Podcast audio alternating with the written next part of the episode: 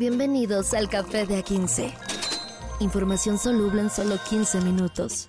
Con Carlos H. Mendoza y Julio César Lanzagorta. Date un sorbo y disfruta. El café de A15. 13 de diciembre, ¿cómo están, señoras y señores? ¿Cómo? ¿Dónde lo agarré el temblor, señor Mendoza? Oye, qué sacudidillas tan raras se dieron ayer. Ayer en Mixcuac fue la, el epicentro, ¿verdad? Por ahí. En el barrio de mi señor padre, así es, en Mixcuac, eh, que es como en el centro sur de la Ciudad de México, centro sur poniente. Por ahí está Mixcuac.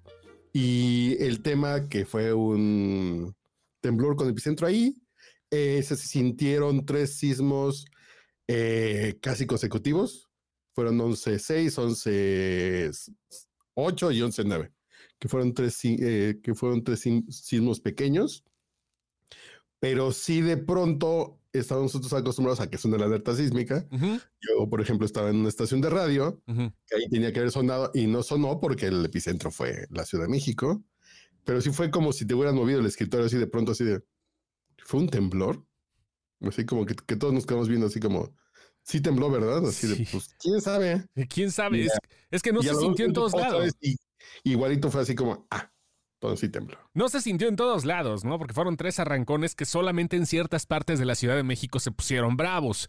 Tengo entendido que, eh, obvio, por cuestiones razonables y científicas, la alerta sísmica suena cuando el temblor se produce en un epicentro más lejano.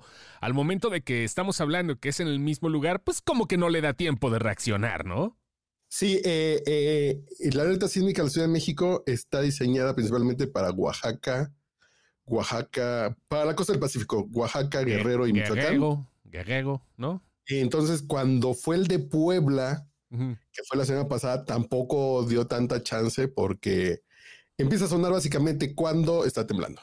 Básicamente se activa cuando ya se tembló, entonces no te da como ese margen de, de, de, colchón para salir corriendo en calzones, que en este caso pues fue así como de, se que fue una sacudida, literalmente fueron tres sacudidas pero muy breves, muy cortos, entonces estuvo rarito, pero no, que no fue necesario eh, eh, así abrir el botiquín con el bolillito, uh el susto, nomás fue, estuvo rarito, pero dices 12 de diciembre, estas cosas nomás nos pasan a los mexicanos, e, estas coincidencias raritas nomás nos pasan a los mexicanos. Coincidencias cabalísticas, diría yo. Oye, una, pregunta, y, y, ese es con todo el respeto del mundo, así en su, en su proceso chilango, señor, tengo una duda que creo que es razonable. Llevas un chingo de años viviendo allá en la Ciudad de México. ¿Sigues sacándote el mismo pedo sentir un temblor o de repente ya lo tomas normal? Claro que sí. ¿Sí? Sí, sí, sí, claro. claro, claro. no, no, le pierdas el respeto, vaya. Sí, sí, que no le pierdas el respeto porque además en el 85 a mí no me tocó, yo estaba, yo tenía siete años y fue como diferente, como que tú lo tomas diferente. Mi hermano sí estaba en la colonia Roma y le tocó ver edificios caerse, ver cómo se caen edificios. Entonces mi hermano sigue saliendo en toallas y empieza a temblar.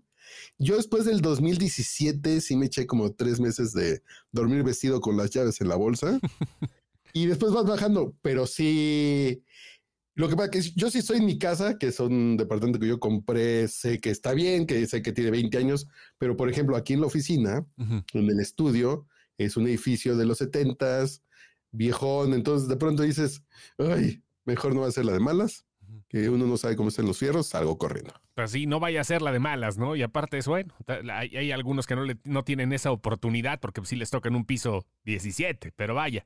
Este, ahora sí que es cuestión fortuita, esto puede pasar en cualquier parte, claramente la Ciudad de México es un imán de traca traca, este, y bueno, pues qué le digo, señor, qué le digo.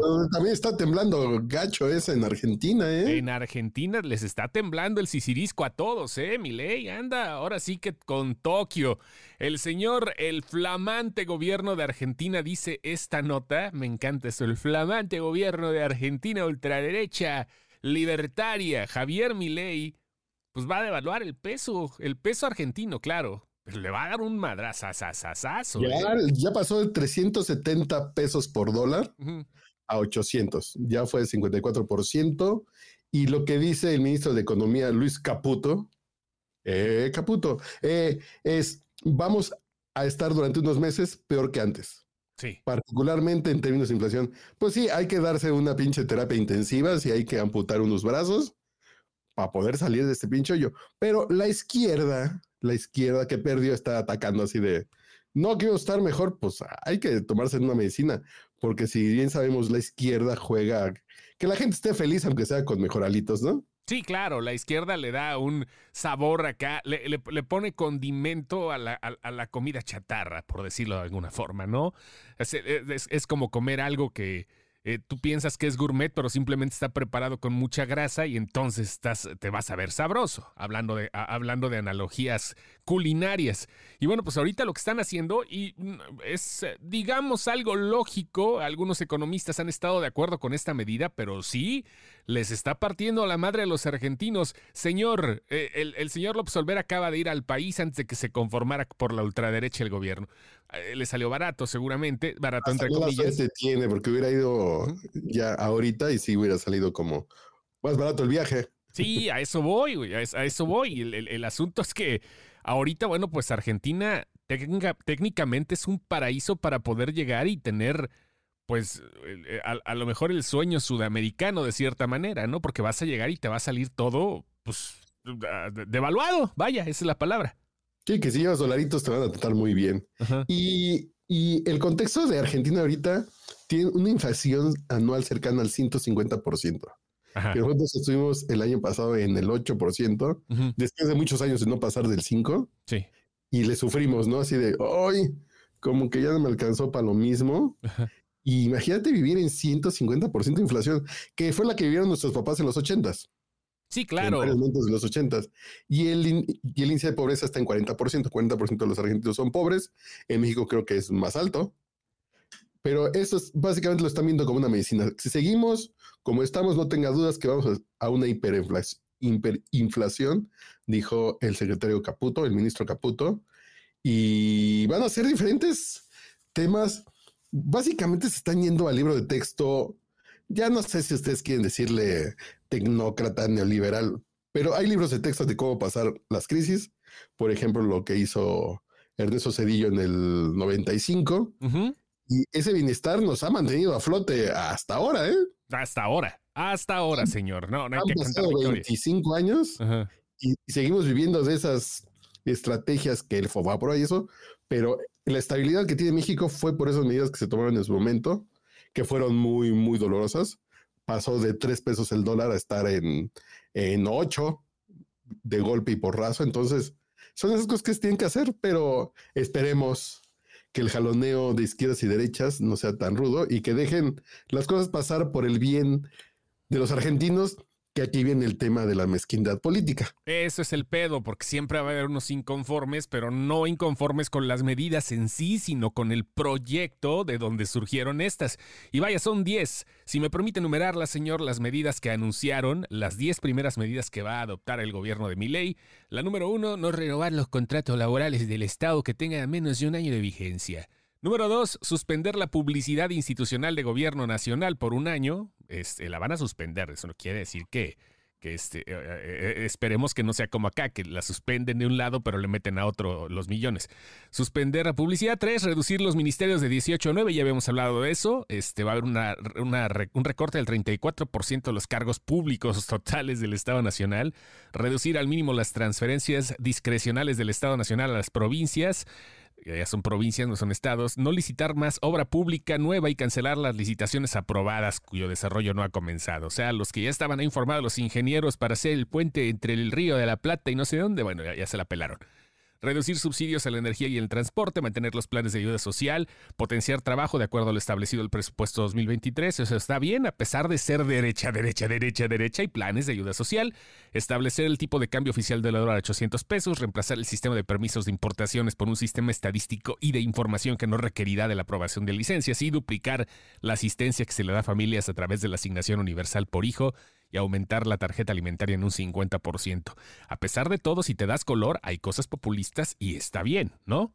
No, y, que ni siquiera son populistas, son las cosas que se tienen que hacer porque esta inflación, e, esta devaluación le va a pegar a mucha gente pobre. Sí. Entonces hay que ver cómo proteger a los más pobres en este caso, ¿no? Sí, sí, sí, claro. es lo que se tiene que hacer, pero de pronto dicen es que la derecha comenzó con sus planes tecnócratas y liberales y la pues yo creo que si no, no vamos a salir, no van a salir del hoyo. Y aquí, por ejemplo, no va a pasar, y no es una discusión que tenemos en este momento, pero creo que los planes sociales, los apoyos sociales desde que López Obrador era jefe de gobierno, sí le hace un boquete a las finanzas públicas, porque no generan, eh, no generan crecimiento económico. No circula, maestro, no circula.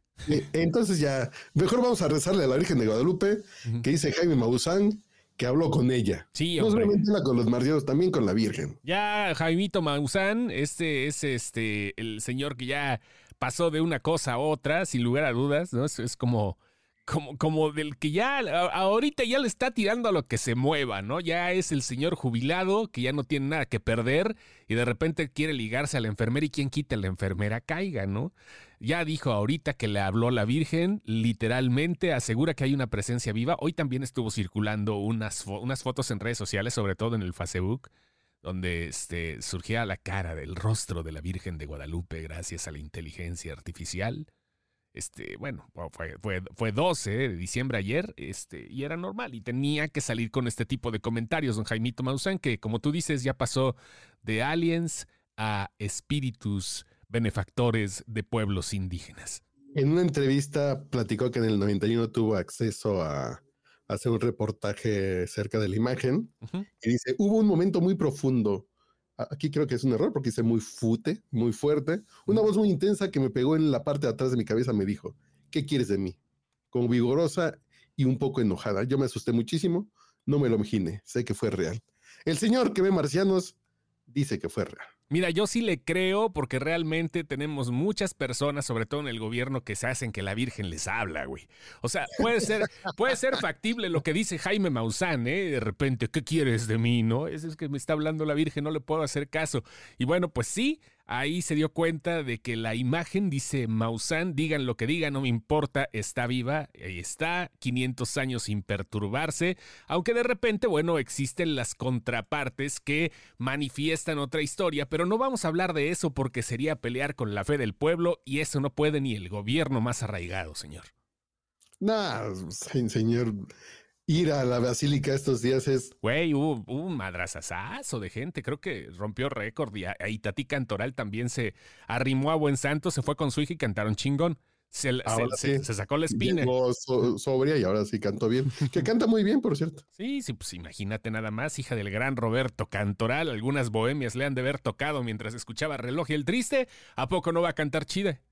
No, sí, sí, sí. Y no, y, cuenta ella que sí bajaba siendo niña, así como que bajaba por una galletita o bajaba a ver qué pedo en su casa. Sí. Porque no la dejaba dormir José José, Marco Antonio Muñiz y su papá tocando el piano. Nada más. Sí. no lo digo que los tíos borrachos estén cantando eh, eh, a, la, zona santanera. No, pues que va a ser lo mismo. José en la sala de tu casa, ¿no? no, que va a ser lo mismo. Y vaya, tremendas, tremendas cosas que se han de ver puesto ahí en la casa del señor Cantoral. E Itatí fue testigo y ahorita vaya. Este, después de la lisiada, yo creo que su mejor personaje ha sido la guadalupana. Así que sí, sí, sí, sí, sí, sí, Y, veremos qué pasa ahora que el, próximo año debe reivindicarse todavía más, espero. Sí. y solamente para cerrar un, una notita, se sigue diciendo, es que mi papá tenía la frase de ya no le hagas al dengue. Pues eh, temblor número tres. Ya hablamos del temblor aquí en la Ciudad de México, temblor en Argentina y ahora el temblor, porque ahorita Acapulco anda todos. Hay un montón de gente con el tembeleque del dengue. Sí, confirman 178 casos de dengue en Acapulco. Reportan hospitales saturados. El tema del agua estancada después del huracán y esa agua estancada que también tiene muertos, que dicen que todavía, que todavía no han sacado todos. En fin, hay muchos casos de dengue y ese va a ser el siguiente tema de esta crisis provocada por el huracán Otis, el dengue. No manches, aquí, aquí todavía hay moscos, güey. A pesar del frío, hemos estado 9 grados, 8 eh, grados en la nochecita y todo, en la mañana 12, así 22 por mucho aquí en el Bajío. Todavía hay moscos, güey. O sea, pendejos ya, no como antes que llegan y andan volando así como que todavía medio, medio babosos. Pero todavía con hay, güey. Sí, con friecito. Andan volando así sin ganas, como que no les dan ganas de levantarse a comer sangre. Pero así pasa todavía, güey. Imagínate en Acapulco, donde el clima es tropical donde sí está haciendo 20 grados y está todo lleno de anegación. está anegado. Anegación, el, el manglar. Lo que viene siendo el, manglar, güey. No, no mames. Si el dengue no me ha tocado afortunadamente, a pesar de todo lo que llevo viviendo. Aquí el Bajío es una, un foco de infección, un bonito vector para el sector salud. Y no me ha tocado el dengue, pero sí tengo casos de conocidos que dicen que les fue peor con el dengue que con el COVID. Más feo. Sí, no, mames. Sí, sí, que sí. Que si uno se quiere morir, a mí no me ha dado tampoco. Pero, no, pero allá en Ciudad de México, ¿qué? Allá no hay todavía, ¿o sí? No, eh, creo que sí hay pocos casos, igual en esta época de calor, en época de lluvias, que cuando están como esos dos factores combinados, sí hay casos, pero muy, muy, muy bajos. Sí, no, pues no creo que sea lo mismo. Pero vaya, Dengue, dengue, Yo pues ya tengo aquí un Ceribar ahora ya junto a mi escritorio. Ya, y esto lo puedo ver claramente aquí, que, aquí está el refri, entonces ya, ya, aquí tengo mis vacunas en el congelador. Sí. Ya las tiro la mano y sale una vacuna. A ver qué tenemos. Ah, una coquita. Le, eh, le salió una, una vacuna acá de, la patria, o sea, de las que no tiene efecto. Muy bien, señor. Cuídese mucho. Mañana nos volvemos a escuchar. Eso fue Coffee of 15. Mira qué bonito hablo inglés. Adiós. Café de A15. Información soluble en solo 15 minutos. Con Carlos H. Mendoza y Julio César Lanzagorta. Date un sorbo y disfruta. El café de A15.